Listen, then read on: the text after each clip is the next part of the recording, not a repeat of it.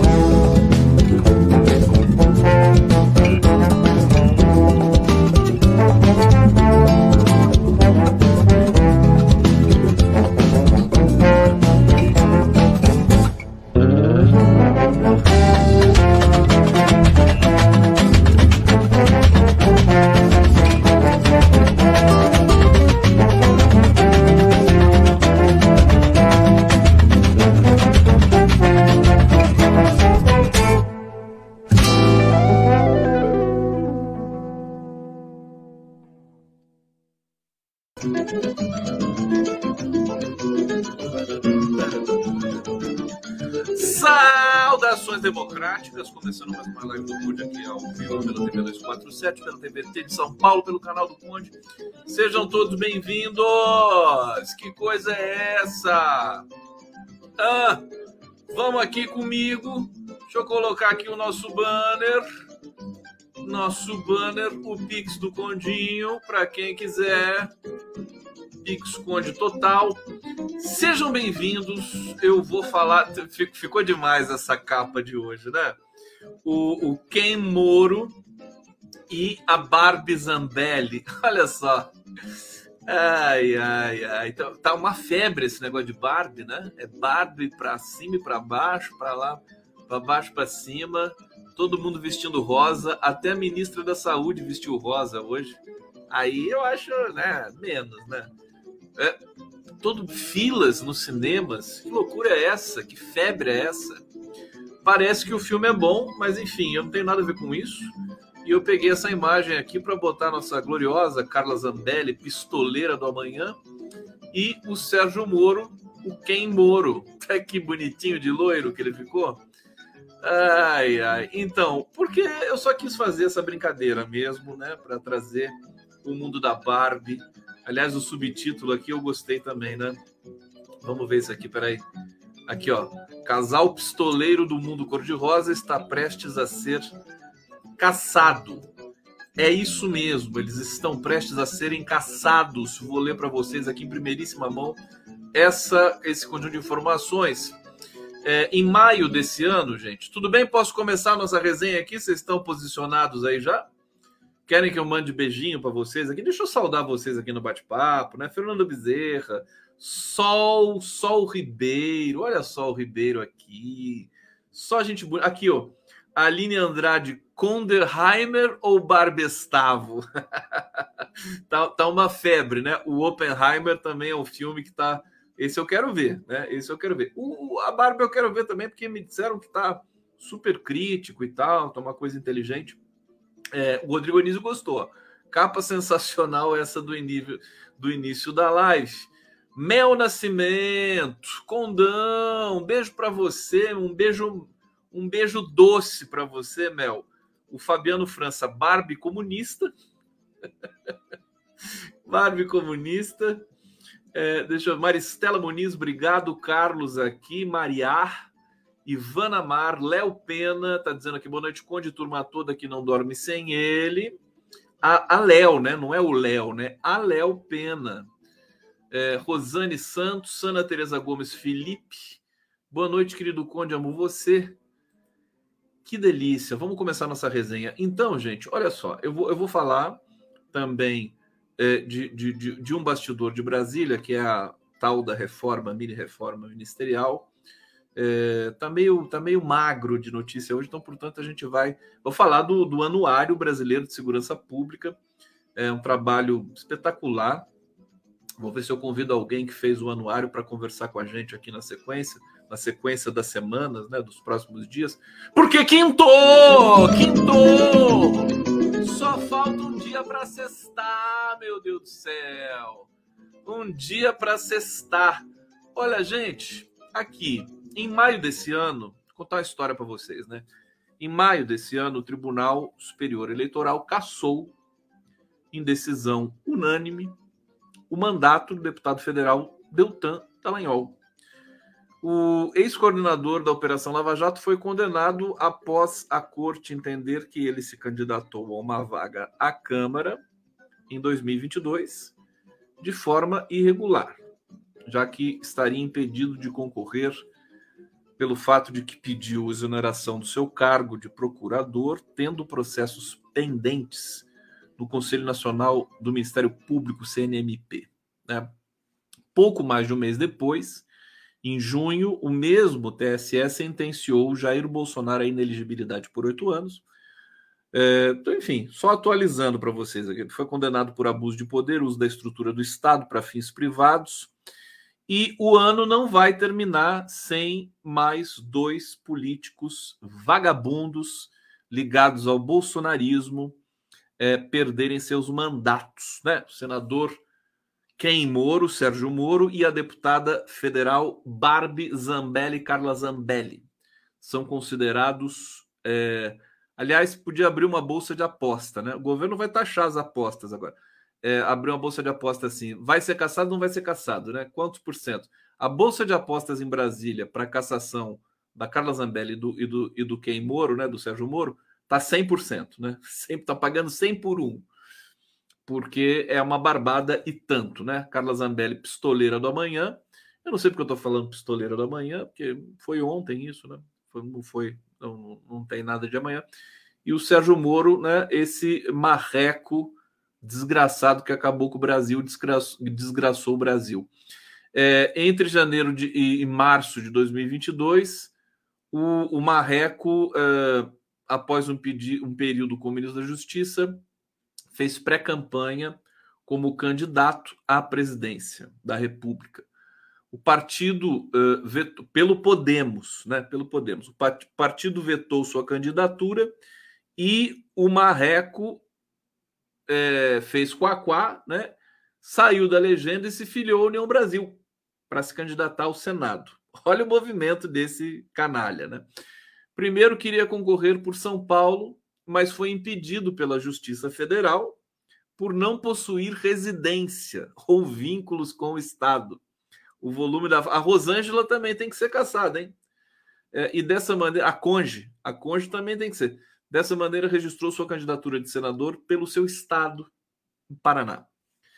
É, apesar do caos partidário envolvendo o domicílio eleitoral, Moro conseguiu se eleger senador, né? Com toda essa propaganda que a imprensa faz grátis para ele. É, ainda à época da campanha, foram protocolados pelo Partido Liberal, pela Federação Brasil da Esperança, composta pelo PT, PCdoB e PV, duas ações.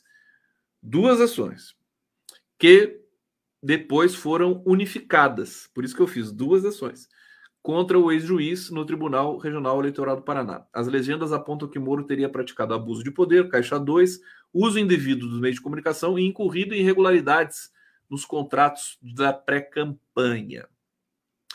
Moro iniciou sua pré-campanha como candidato à presidência antes de se tornar candidato ao Senado. Quer dizer, é uma, é uma, é uma somatória de irregularidades, né?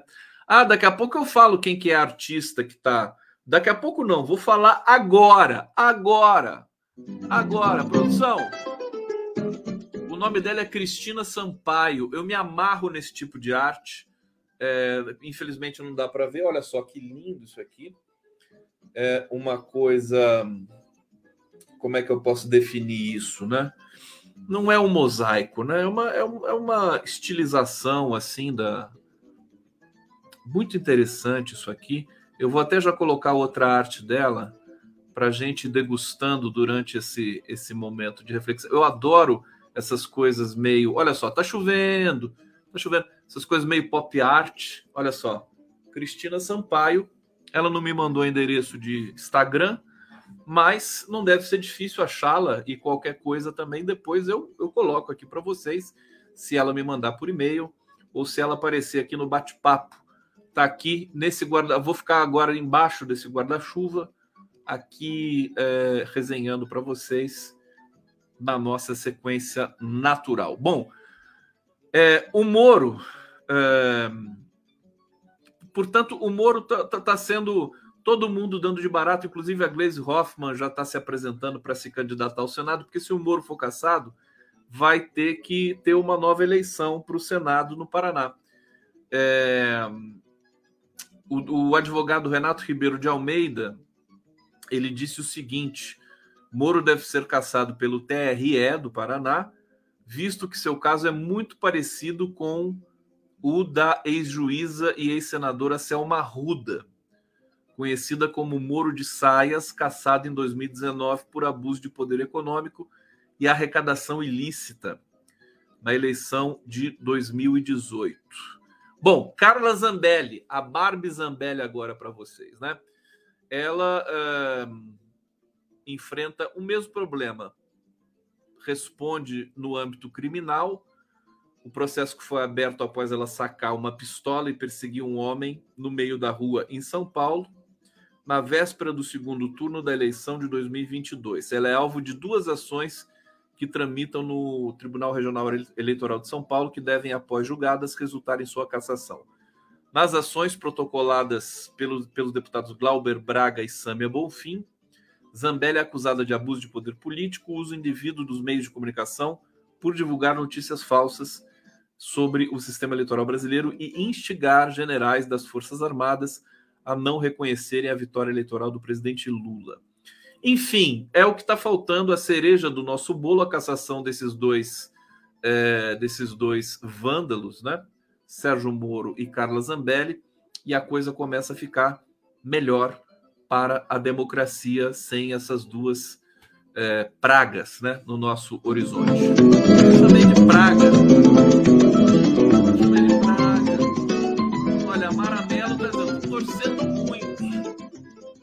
torcendo muito aqui. É, aqui o Daniel Perdigão adorou o Thumb também, tá demais, demais, né? Tá demais.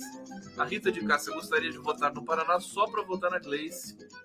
É, vamos lá, gente. Podem fazer aí também os superchats que, que o Condão gosta, viu? Da, da cor. Tá aí, só falar e já veio aqui, quer ver? É, Vanner Boed. Vanner Boeri, conhece a profissão de opinólogo? São aqueles jornalistas globais especialistas em tudo e em nada. Obrigado, Vanner Boeri. Aliás, a, a Globo News está empolvorosa com essa história.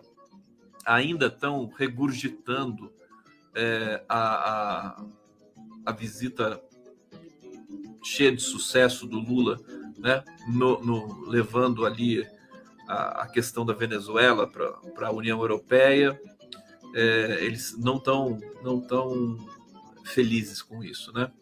Com esse, com esse movimento do Lula para tirar a Venezuela do, do limbo, né? Do limbo do comércio internacional e defender o povo da Venezuela e o povo brasileiro também. A Venezuela é um cliente do Brasil, então precisa estar tá bem também. É uma espécie de é, como é que é o, o desenrola, né? No âmbito diplomático internacional.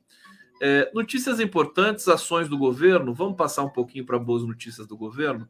Olha, o Lula voltou de viagem, gente, e acelerou a negociação pela reforma ministerial, né? É, a entrada do PP e do Republicanos no governo, que é dada como certa, né? Só precisa definir quais ministérios o Lula vai trocar.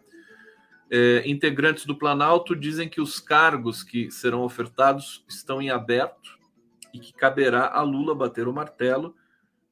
É, no entanto, membros do Centrão dizem que não aceitarão pastas de baixo orçamento e com pouca capilaridade. Segundo relatos, a única pasta blindada pelo petista é a saúde.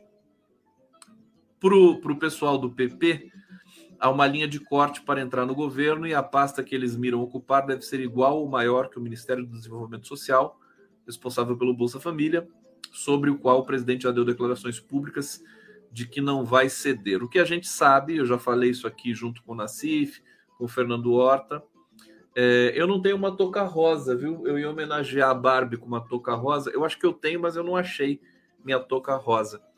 É, o, o, o, Ministério da, da, Tem uma dança que pode ser feita, né? A, a, Luciana Santos. Tudo especulação, porque Brasília, como diz o, o Nassif, é uma festa junina é, interminável, né? Mas não custa a gente dizer aqui para vocês, só para a gente ter uma base, né?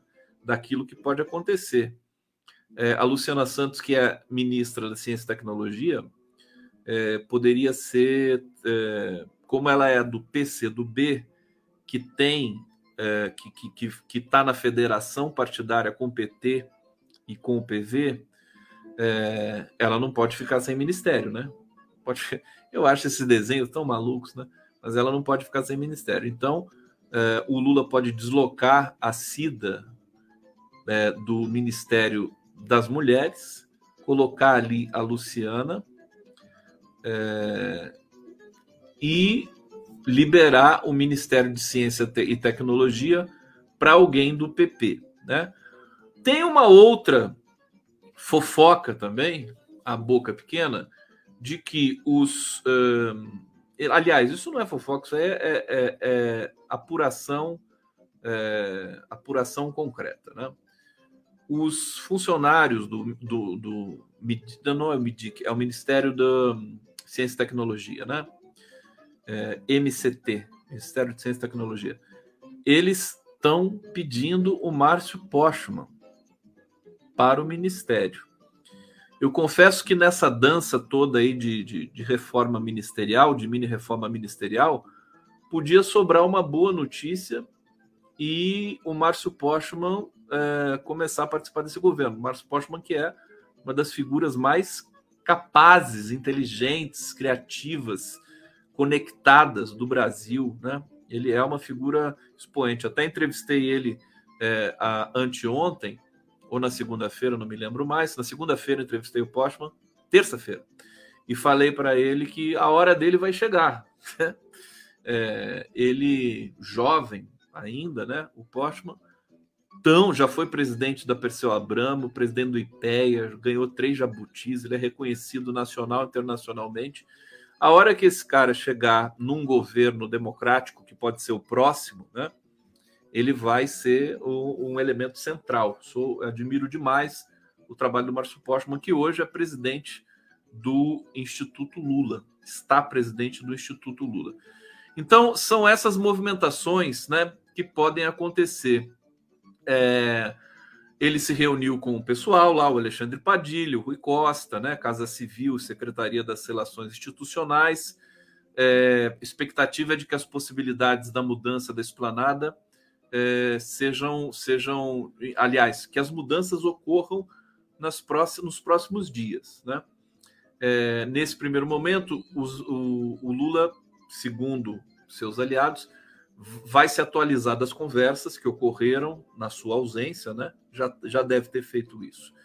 É, segundo o pessoal que está ali no, no, no, no, olho do furacão, na próxima semana ele, ele vai se reunir com lideranças do PP e do Republicanos para dar continuidade às negociações. O Lula está naquele momento de cadenciar, né? Ele atrasou. Você viu, vocês viram o tempo que ele demorou para trocar a ministra é, do Turismo por esse novo ministro? Que é o. Como é que é o nome dele? Ah, esqueci, daqui a pouco a gente lembra. Demorou, né? Baldes, né? Baldes de, de dias e tempos. E se bobear, ele vai demorar também. É que agora a coisa começa a ficar é, muito crítica, né? Nós temos aqui. Quer que eu fale do Aras? A DAC quer que eu fale do Aras. Vou falar do Aras. É, Sabino, exatamente, Celso Sabino. Obrigado, gente. Deixa eu trocar aqui essa chuva, que eu estou ficando resfriado já com essa, com essa chuva. Eu tenho quatro obras aqui da Cristina Sampaio. Essa aqui eu me amarrei muito também. É só um detalhe da obra, né? Evidentemente. Mas para que caracteriza aqui o trabalho dela, o traço dela. Eu lembrei, isso aqui parece um pouco aquele matemático, acho que é holandês, é, chamado Escher né? Vocês conhecem o trabalho do Escher? É, matemático e artista, evidentemente. Ele fazia, ele fazia essas junções assim cromáticas, né? É, e, e, coisas se transformavam, né? Pombos se transformavam em peixes, né? Formigas, né? Aquela, aquele anel uh, infinito, as formigas andando no anel. É muito legal a arte do Escher. Me lembrou um pouquinho isso aqui. Arte da Cristina Sampaio. Mais um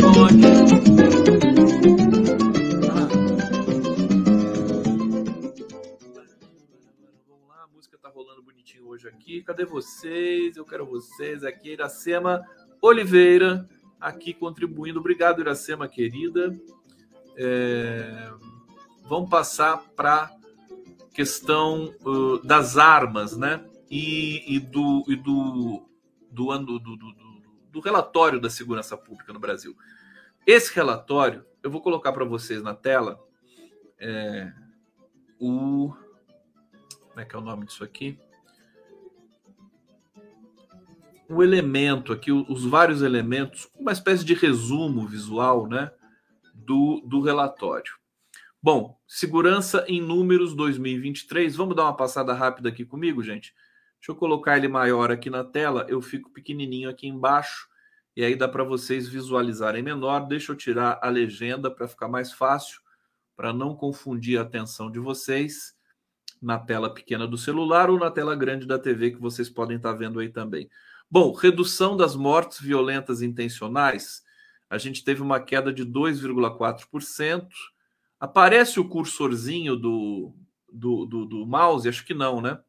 Então eu vou começar a ler aqui da esquerda para a direita, do alto, é, do alto para direita, tá? A esquerda para a direita. É, 47.508 vítimas em 2022 é muita gente por morte violenta, né? Intencional. Taxa de 23,4 por 100 mil habitantes. Aí você vai para o lado: 76% dos assassinatos cometidos com arma de fogo. É, a gente teve uma queda no Nordeste, o Nordeste que é o nosso bolsão de civilização. É, nós temos uma queda no Norte, é, aumento no centro-oeste, redução no sudeste é, e aumento no sul, que o sul né, tem sido bastante nazistinha nesse momento no Brasil. Isso aqui com relação aos assassinatos cometidos com arma de fogo. O que foi dramático nesse relatório, a violência contra as mulheres, né? Olha, maior número de estupros da história do Brasil. Olha só o que, que a gente conseguiu, né? é, 74.930. O que a gente conseguiu com esse período de golpe, discurso de ódio, bolsonarismo, né? Tudo isso. Aliás, tem, tem um dado de, de, de, hoje que é muito, é muito relevante, gente. Deixa eu, deixa eu só é, maximizar a minha imagem aqui para falar isso para vocês antes de voltar para o relatório. Está tendo a Copa do Mundo de Futebol Feminino. Aliás, o, o, o Fernando Carvalho e eu fizemos uma, uma homenagem aqui ao futebol feminino. Deixa eu achar aqui e colocar para vocês. Deixa eu ver onde é que ela está. É, o no, a nossa parceria Conde Carval. Vou colocar na tela para vocês aqui. Beijo, Carval! Cadê você, meu filho? Tá aqui, ó. Amor, garra e inteligência. Eu acho o futebol feminino mais bonito que o futebol masculino. Eu acho. As mulheres são mais. É um futebol que é um pouco mais lento, talvez pela questão física e tal mas a, as mulheres são mais inteligentes, elas fazem coisas mais inesperadas no futebol, assim. Eu sou fã do futebol feminino, muito mais divertido de assistir, né? E adoro a narração feminina também. Tudo com mulher é melhor, tudo, absolutamente tudo. Tem homem, estraga. Chegou homem na parada, estragou. É, e, e, o que, que aconteceu? Tem um, um youtuber chamado Casimiro, o Casé, que ele faz transmissão, ele faz streaming de jogos, né? Ele tem ali o, um convênio com, com essas grandes transmissões, com a FIFA e tudo mais.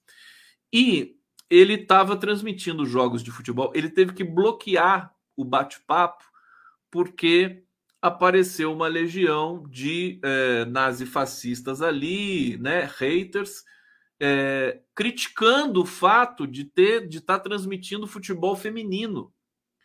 É, é, é, diminuindo né, a, a importância das, das, jogadoras. Quer dizer, olha o nível do ódio às mulheres que existe, né, esse recalque de testosterona, né, nojenta, espalhado pelo, pelo Brasil, é pessoal que detesta a mulher, até não gosta de ver mulher jogando, não gosta de ver mulher mandando, não gosta de ver mulher em nada, nada. Só gostam da. é, tem que ver se gostam mesmo da mulher na, na, na rituais de, de acasalamento aqui para não, não descer tanto aqui na nossa, na nossa resenha. Mas é incrível, né? É, esse, essa, essa legião de. É, é tudo bolsonarista, né? É, aquela mentalidade bolsonarista. Tem gente da esquerda que é assim também, tem muito machista e misógino na esquerda também. A gente tem que tomar cuidado e denunciar isso sem, sem é, é, é cor de raça, sem né, religião tudo mais. Tem machista em todo lugar. Bom, o dado, deixa eu voltar aqui para o dado é, da, do, do, de segurança pública, né?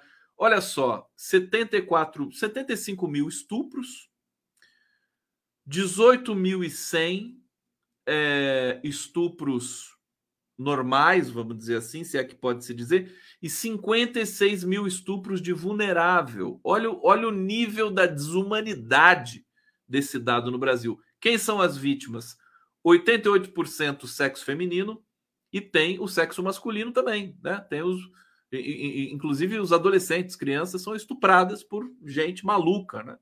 Esses homens malucos é, 56% de negras, 42% de brancas, 5% indígenas, 4% amarelas. É, principais vítimas desse dado é chocante, né? São crianças. 61% tem entre 0 e 13 anos de idade. 10% tem menos de 4 anos de idade, vítimas de estupro. Quer dizer, o Brasil, gente, o Brasil, uh, a gente não pode mais é, brincar né? de, de, de, governar, tem que governar a sério. Eu me lembro na época do, do governo, dos governos Lula e Dilma, o Brasil sempre foi esse bolsão de violência. O Brasil foi constituído com sangue. Né? A historiografia branca, europeizada brasileira, ela, ela, ela mascara tudo isso, mas o Brasil, o país um dos mais violentos do mundo todo, continua sendo assassinato de é, é, homossexuais, né? essa questão da comunidade LGBT, LGBTfobia, homofobia e tudo mais. E, e, essa violência contra a mulher é absoluta. Imagina, a gente critica a, a, os jornalistas, sobretudo esses de faixa branca aí, né? Esse pessoal que, que transita pela CNN, pela Globo News e tudo mais, é, eles criticam o Irã, é, do que o Irã é, pratica violência contra a mulher e, né, e mata a mulher, aquela jornalista que morreu. O Brasil você tem os 75 mil estupros por ano, sendo que 50 mil estupros são de, de crianças de 0 a 13 anos. Que país? Como é que é? Vamos criticar o Irã? Por que, que a gente não resolve o nosso problema antes? Né? Antes de falar da Venezuela. Hoje teve um dado, teve, teve um relato. Os, os é, agentes de segurança da fronteira nos Estados Unidos, ali na região do Texas, estavam sendo orientados a jogar bebês e crianças no rio. Um agente denunciou essa, essa brutalidade do Estado americano, estadunidense, né? Foram orientados a jogar crianças no rio e bebês, bebês no rio. Aí a gente dá essa notícia, né? O, o, brasileiro que gosta de criticar a Venezuela, né? Não, isso aqui não é Venezuela, meu caro, isso aqui é Estados Unidos. Então, sabe, é, é preciso energia. Eu acho que a ministra das Mulheres, eu, eu não vi ela falar hoje sobre isso, porque eu tô o tempo todo aqui né, fazendo live, entrevistando. Hoje é dia de maratona profunda, que eu faço uma porção de lives. Acho que eu, essa aqui é a minha sétima live de hoje, é, com muito gosto, com muito prazer, mas eu não consigo acompanhar outras coisas. Mas isso precisa de uma resposta imediata do Estado brasileiro, de comentar os dados do Anuário de Segurança Pública. É, é, é esse ponto que, que deixa a gente sempre reticente com a questão da, da comunicação da estrutura do governo, né? Eu, cansei, né, de, de, reclamar isso aí e tal, mas, mas a gente vê essa apatia, né? Um governo que ele vive numa bolha, ele faz, ele realiza, ele é competente, mas ele não sabe é, é, difundir as suas ações. E difundir as ações é também responsabilidade do governo. Não é uma, não é perfumaria. Você tem que difundir as ações que você está fazendo. Você tem que gastar o dinheiro, em vez de pegar o dinheiro da Secom, que a gente sabe que vai para Globo, vai para Folha, vai para Veja, né? Que tem um túnel de dinheiro é, que sai da Secom direto para essas grandes empresas, né? De comunicação, sabe? Tem que pegar esse dinheiro, fazer os, os, os uh, uh, a, as mensagens do governo, você entendeu? É, e anunciar na Globo, fazer, usar o, a, as concessões aí para para propagar as realizações do governo. Eu vejo coisas tímidas, tímidas, tímidas é, é, do, com relação ao governo federal. Eu, eu, quando eu vejo isso, eu me preparo para o próximo governo, né? Eu acho que no, nesse governo não vai dar tempo de, de mexer nessa coisa da comunicação. No, o governo está interessado em outras coisas, já ficou claro. É, ele vai preparar, vai ser um pouco de transição, a gente vai, vai ver como é que as coisas vão se desenrolar em 2024, mas como o tempo passa muito rápido, a gente tem que se preparar pro, pro, para o depois desse governo. Como é que vai ser? O Lula que vai se candidatar? Vai ser o Haddad? Vai ser outra figura?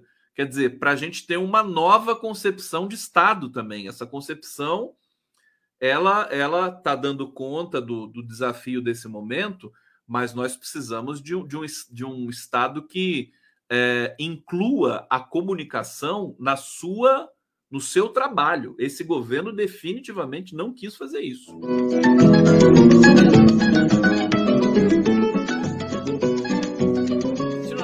aqui ao vivo pela São Paulo, TV 247. Ah, e canal do Conde, o Carlos Sinuco está dizendo aqui, Giro das 11 hoje foi um girão, foi muito bonito mesmo o Giro das 11 de hoje, foi muito bacana. Quero que cada dia ele fique melhor ainda, eu estou com planos para fazer isso. Wellington Rabelo, quando vejo esse pessoal da direita com foto da, da posse de arma, para mim já vem logo a música do Bezerra da Silva, você é, com uma arma na mão é bicho feroz, sem, e, sem ela anda rebolando e até muda de voz. Tá aqui, obrigado, Wellington. Lindo esse gato aqui do seu perfil também, hein? Arte também aqui nas fotos dos perfis do YouTube. É, vamos avançar, vamos colocar outro cenário aqui da Cristina Sampaio. Deixa eu ver se está aqui. Acho que falta esse aqui para a gente colocar. Vamos lá. Esse aqui. Arte Cristina Sampaio.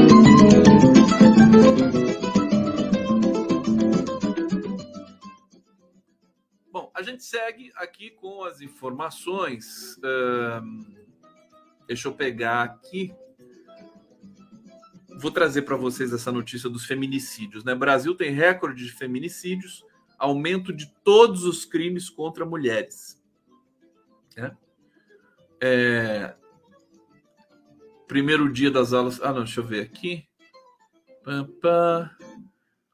Deixa eu ver o que, que tem aqui. Segundo dados do Fórum, 61% das vítimas de, de feminicídio são negras, 71% têm entre 18 e 44 anos, 70% foram mortas dentro de casa. Você vê que a casa, né, a família, né, é o lugar mais perigoso para todos nós. Né? É onde os crimes acontecem. É, em 53,6% dos casos, o autor é o parceiro íntimo. Quer dizer, marido, claro. Nos outros 19,4% e 10,4%, um ex-companheiro e familiar, respectivamente. Quer dizer, está tudo ali, no miolo da vida, é, se se pode dizer vida afetiva das pessoas, né? É, é, nojento. Esse dado, né, realmente, o Brasil não pode aceitar é, ser um país né, que mata mulheres. Né? Mata pobre, mata mulheres, mata negros. Não dá mais. A gente tem um presidente tão humanista, não dá para suportar. Eu acho que se tem uma coisa que, que deve fazer a gente se mover para a rua, pedir reforma, pedir é, é, é, resposta do governo é essa violência que a gente tem, né? É, é tão grave quanto a fome, tão grave quanto a fome. Tem que ter prioridade para tratar disso, né? Na minha concepção, é desesperador. A Maramelo está dizendo aqui, é desesperador. Imagina como é que como é que é se sentir uma mulher no Brasil. É incrível, incrível. Golpes que estão transcorrendo a todo vapor por celular, venda de carro, golpe com desenrola, né? O Brasil se animalizou. Quando o Lula diz que aqueles agressores do, do Alexandre de Moraes são animais selvagens, ele está dizendo uma coisa muito mais profunda. O Brasil se animalizou. Ele precisa se desanimalizar agora. Precisa se recivilizar. Tá certo? É, e isso não pode ser uma ação só do governo. Isso tem que ser uma ação conjunta da sociedade inteira. Agora, o que o governo deveria fazer, e mesmo o governo não tendo comunicação nenhuma, né, isso ele teria de fazer, é uma campanha nacional na TV, em outdoors, no celular, contra o discurso de ódio. Né? Se, se esse governo não fizer isso, eu vou ser obrigado a ir lá em Brasília e falar assim: vamos fazer sem condições. Não dá para ser tão amador assim. Vamos parar com o discurso de ódio. É simples. Olha, todos os artistas, a gente tem que fazer uma campanha paralela, aquela coisa que os, os artistas fazem, né? Chamar Fernanda Montenegro, chamar todo mundo, vamos acabar com o discurso de ódio, vamos parar, vamos fazer um texto bonito, né? E vamos, cada artista grava, né? Comunidades indígenas, vamos lá fazer a sociedade brasileira se mover, já que o governo não faz nada em termos de comunicação, Vamos fazer a gente. É, tá decidido, pronto, já decidi. A gente vai fazer.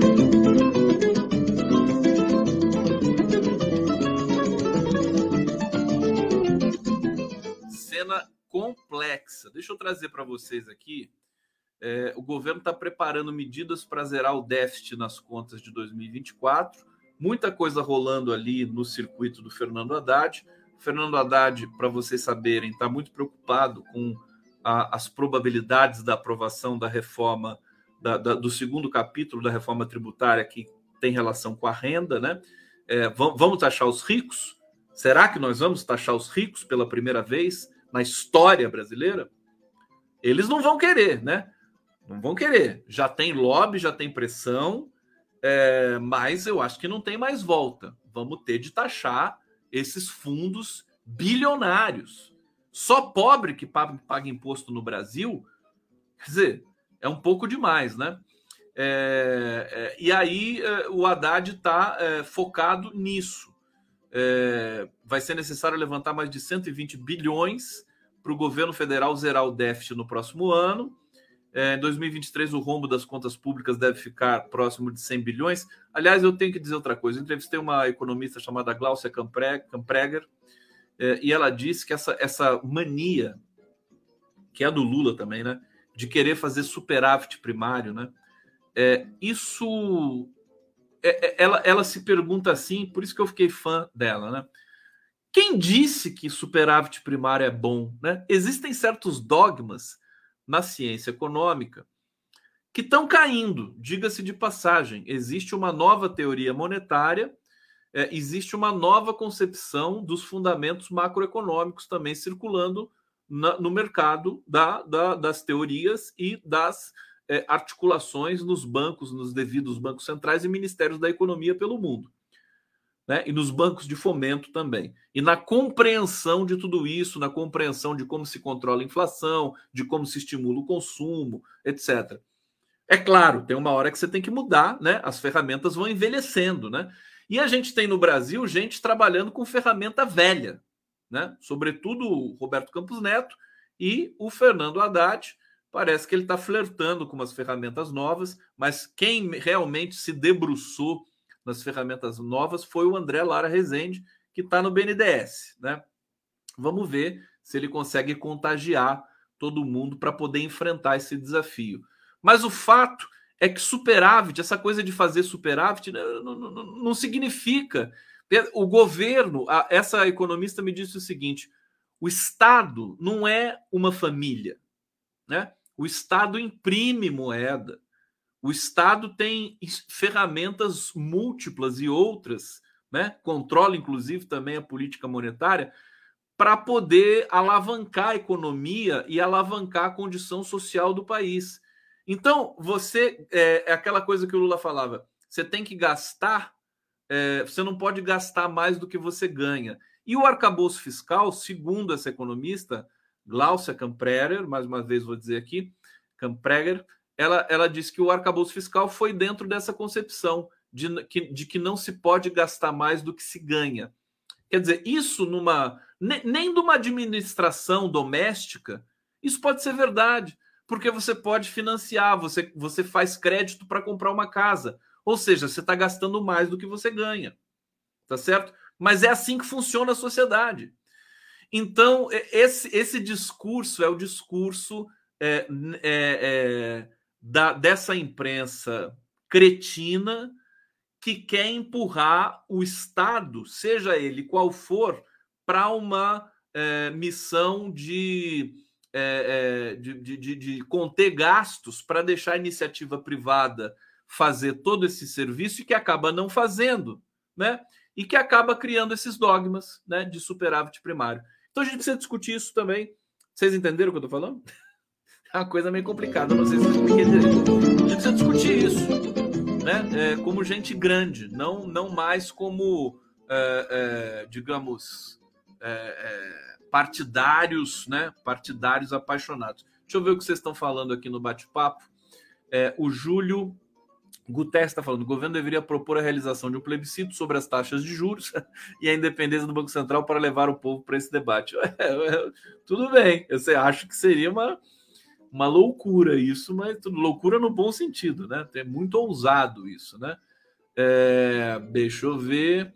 A Aglaê Lúcia está falando, é horrível o superávit primário, isso já é sabido há anos. Pois é, eu fiquei sabendo agora povo que não aproveita seus recursos. Japão já tinha nos ensinado isso antes dos Estados Unidos ir lá e atropelá-los. Então, vocês estão vendo como é que são as coisas?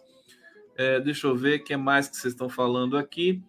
É, Maria Carvalho, gente, o ambiente no Congresso é um faroeste contra as mulheres. Lira permitiu o processo contra meia dúzia de mulheres da esquerda. Logo quem? O Lira, um agressor de sua ex-esposa. É, não dá, né? acho que a gente precisa.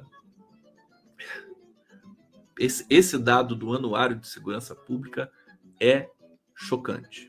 Chocante. Aliás, tem gente falando aqui, Ivan Amar, né? Quando você, você viu durante o desgoverno do pestilento, inominável, inelegível, né? Você viu alguém cobrando superávit primário? Não. Pronto. Só isso fala por si, né?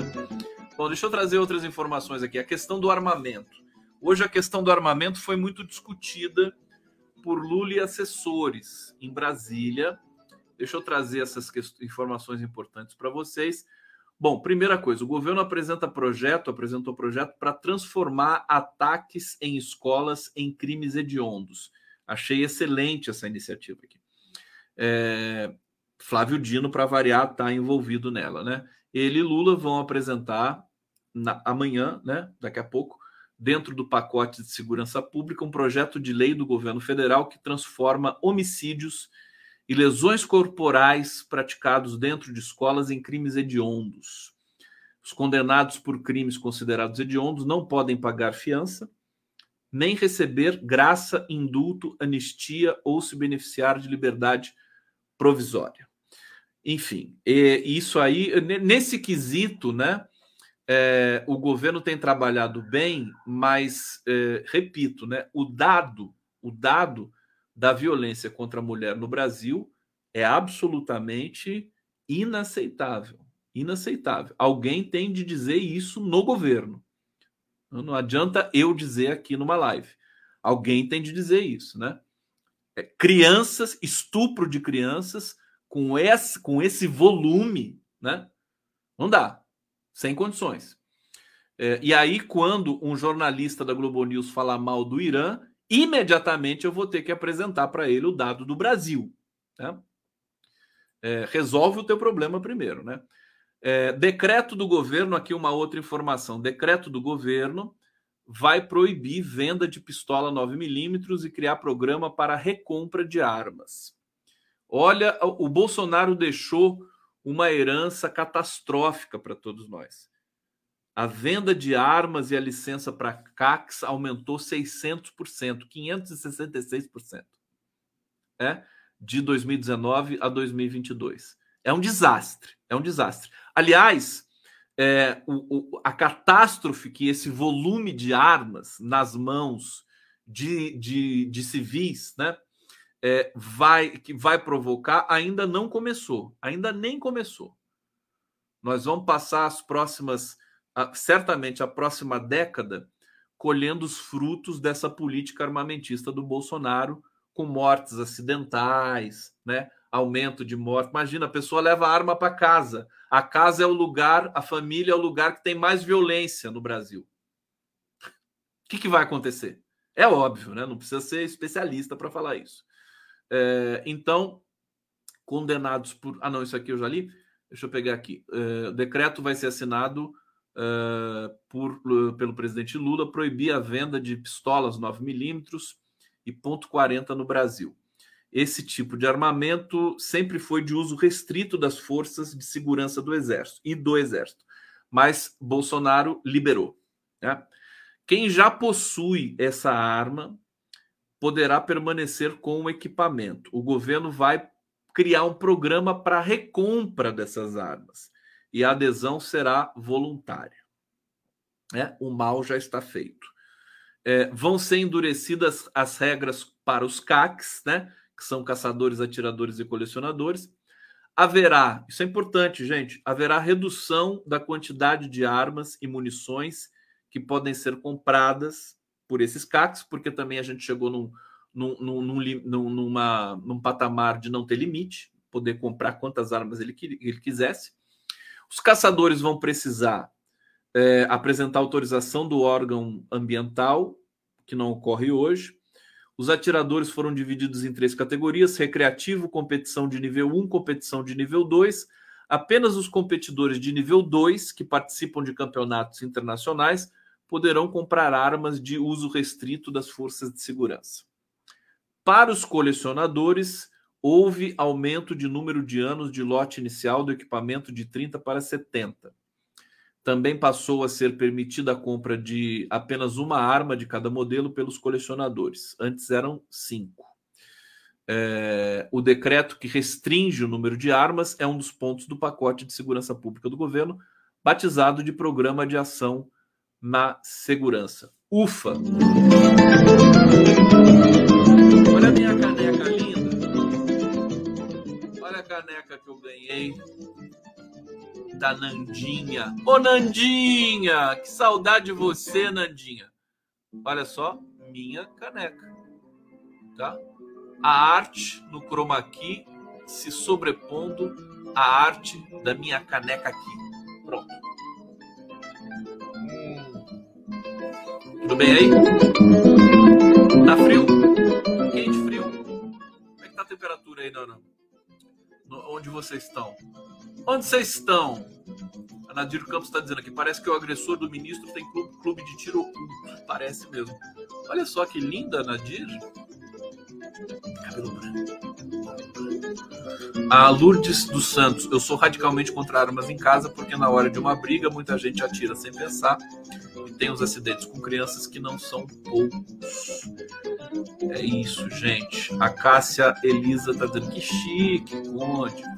Milton Carlos, que eu saiba, não existe caça permitida no Brasil. Caça. Eu também acho que não. Também acho que não existe caça permitida no Brasil. Alguém pode informar isso pra gente? é, se, se souber assim facilmente, porque não, aqui estão perguntando, proibiram a venda de balas. É, o controle de todas essas armas, o que é uma notícia excelente, saiu dos militares e está agora com a Polícia Federal, né? Pelo menos isso, né? Pelo menos agora a gente tem é, gente, pessoas competentes cuidando do rastreamento. Né? Eu acho que tem caça no Brasil de javali, né? Acho que javali é liberado. Mas acho que é só javali também, né? não deve ter não deve ter mais é, caça no Brasil, porque aqui realmente, e ainda bem, as coisas são rígidas. É, o pessoal tá pedindo para eu botar uma vinheta, vamos botar o feijão puro aqui para vocês. A vamos lá. Come só feijão puro.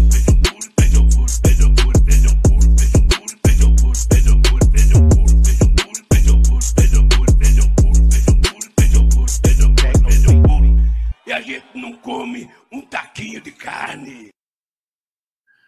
Na bruma leve das paixões. O Ricardo Barros está aqui, meu querido amigo Urso.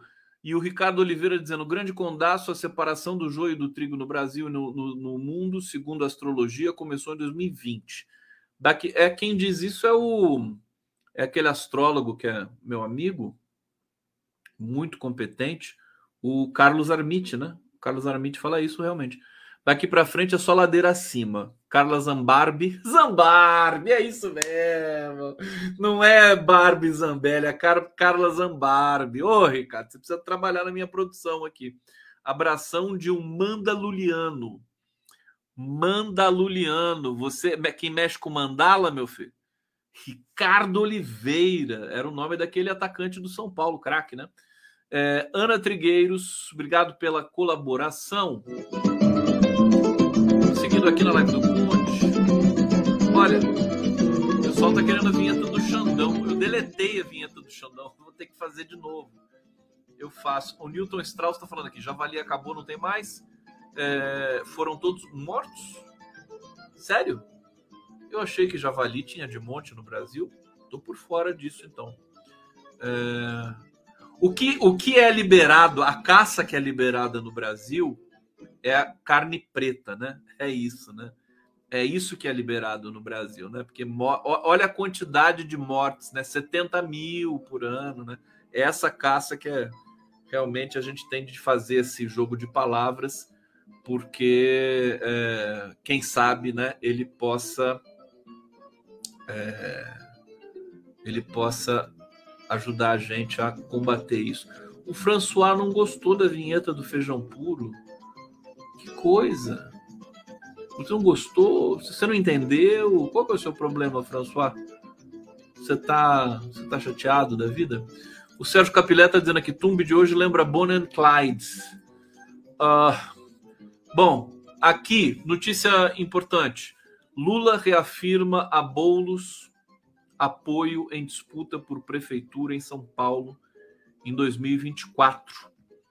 Segundo o relato aqui da Júlia Chaib, da Folha de São Paulo, é, a conversa aconteceu hoje. Entre os dois, eles de fato estiveram juntos.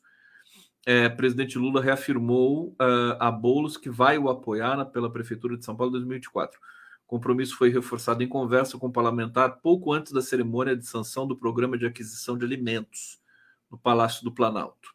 Segundo aliados, Lula pediu que organizassem a cerimônia justamente para fortalecer e demonstrar respaldo a bolos. Eu tenho, falei para vocês, quando surgem rumores de que o PT vai lançar candidato, não sei o que, não sei o que lá, eu digo, olha, palavra do Lula acontece, né?